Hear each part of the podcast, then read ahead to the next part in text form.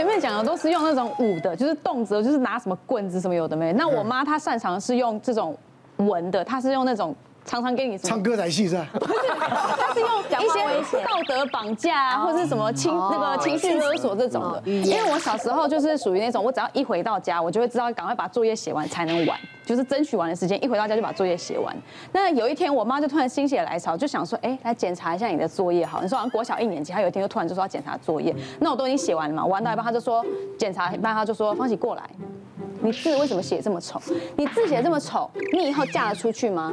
人家看你长得这样正正常常的，看到那个字就就就就吓到，就不敢接近你。你现在过来吧，就是我都已经写完，全部写完很多，他就全部擦掉，叫我重写。哎呦，对，然后就是那时候我当然很难过，我觉得我都写完了，然后就是那一阵子就是。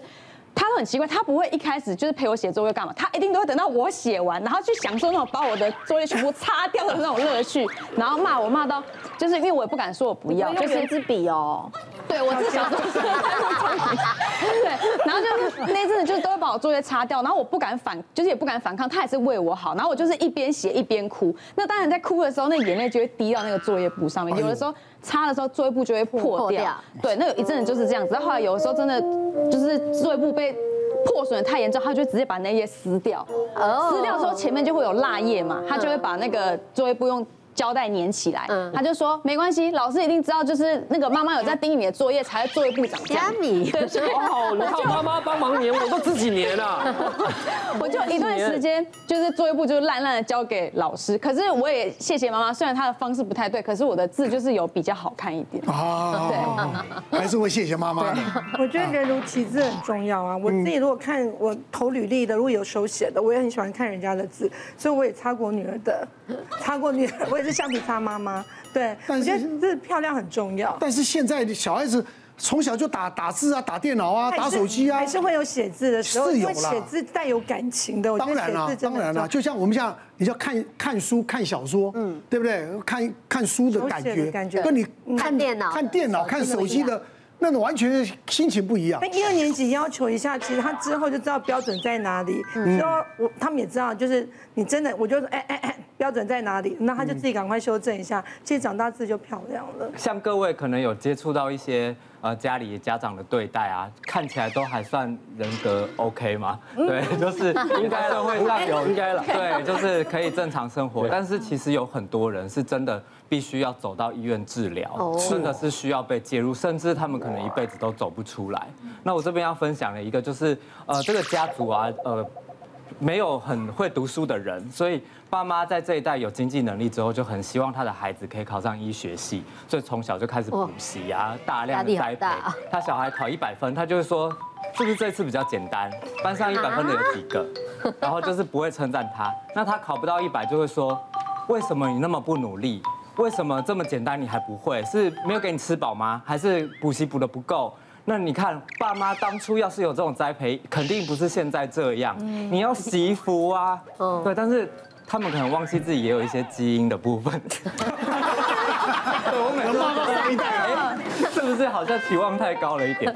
反正总之呢，就是小孩小时候就一直受到这种言语的霸凌跟不被关爱。那等到他高三有一次真的模拟考考了全校第一。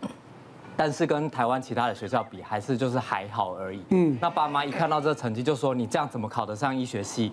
嗯，我们家要光耀门楣就靠你，你这样到底怎么办？你今天你饭都不要吃了。那一天正好就是寒流十度，就把他关在外面睡一个晚上。自此之后，这个孩子就开始精神恍惚啊，然后念书也力不从心。那当然就是没有考上。那后来他去重考班呢，整个就是不进去，就关在家里面。足不出户啊，打电动啊，最后是被家长扛着来医院。那我们一看到也是，就只好这一定要全家治疗，而且一定要先从爸妈下手。如果爸妈的观念不改的话，这个小孩子绝对不可能从这个阴影走出来。真的。那我们花了大概半年的时间才说服他的爸妈，因为他爸妈一直觉得这小孩是装的，就是想要逃避，就是草莓族，一点压力就垮了。可是他后来相信他的孩子真的是生病了。然后这个小孩花了两年在治疗，等于说他迟了三年，然后再重去重新回去考大学。对，但是这个是好的例子哦，还是有很多到现在就变成啃老族，就待在家里呀，然后就是靠爸妈养，就这样子人就废掉。嗯嗯嗯嗯，有一个例子很深刻的，我的儿子现在小三，他在三四岁的时候就认识一个同同性别同性的男生男生朋友，一起长大。这个孩子到现在只要写字就会生气，写字就会就会哭闹，为什么呢？因为他在。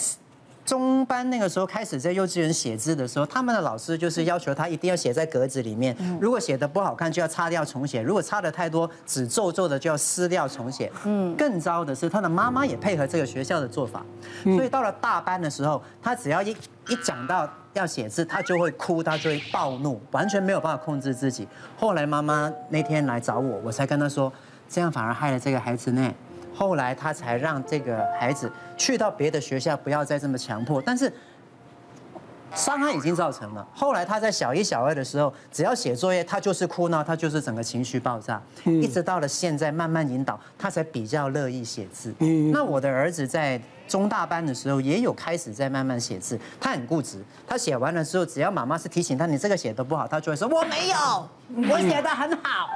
那既然这样子的话，我们会感觉到孩子都希望自己是好的，那我们就不要着重在这个成果里面。我们在他写完之后就问他，哎，你觉得你刚才写的时候有认真吗？他就有，有认有用心吗？有。你觉得你写的好吗？嗯，妈妈也觉得有，再加油哦。结果到现在，他的字就写的漂亮了。哦，鼓励他。八点档，他都有表达。我就比较像可以演卡通。可以介绍。我觉得很像那个电视台的那个。对对对。好，燕佩。我有话要说。我想要回应那个宝红老师的。好。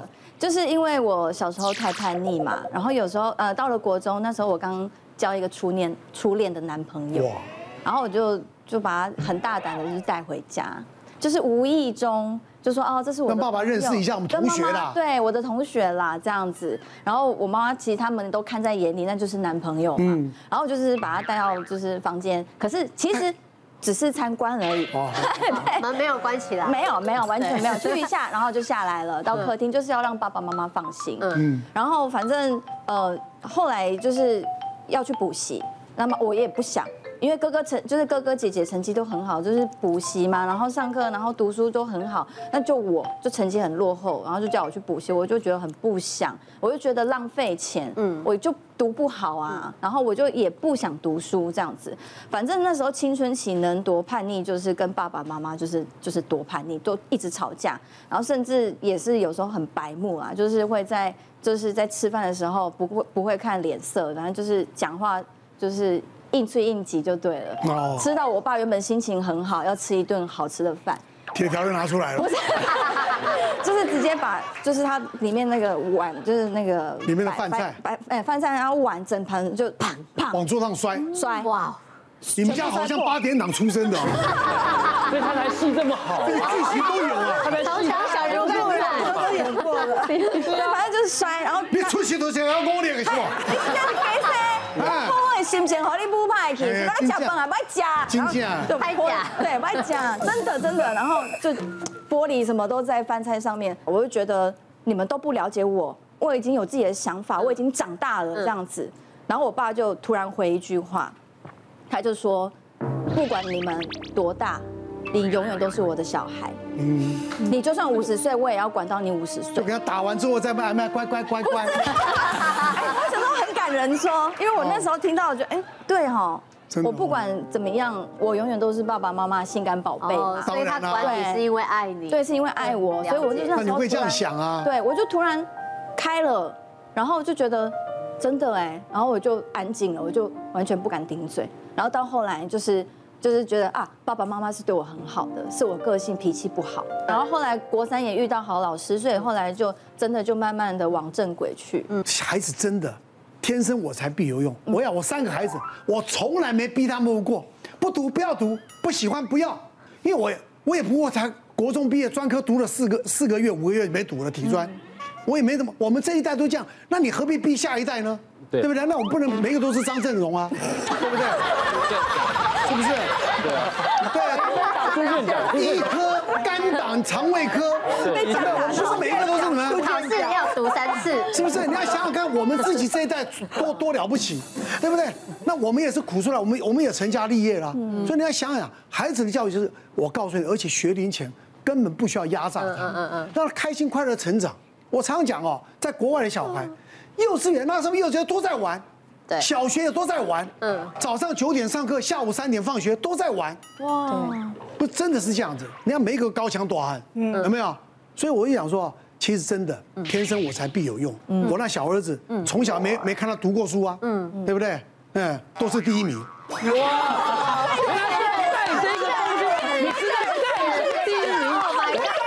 因为我在铺的，对嘛？你盖的这么厚，需要我，需要我，真的，买好深啊！别忘了订阅我们 YouTube 频道，并按下小铃铛，收看我们最新的影片。想要看更多精彩内容，快点选旁边的影片哦。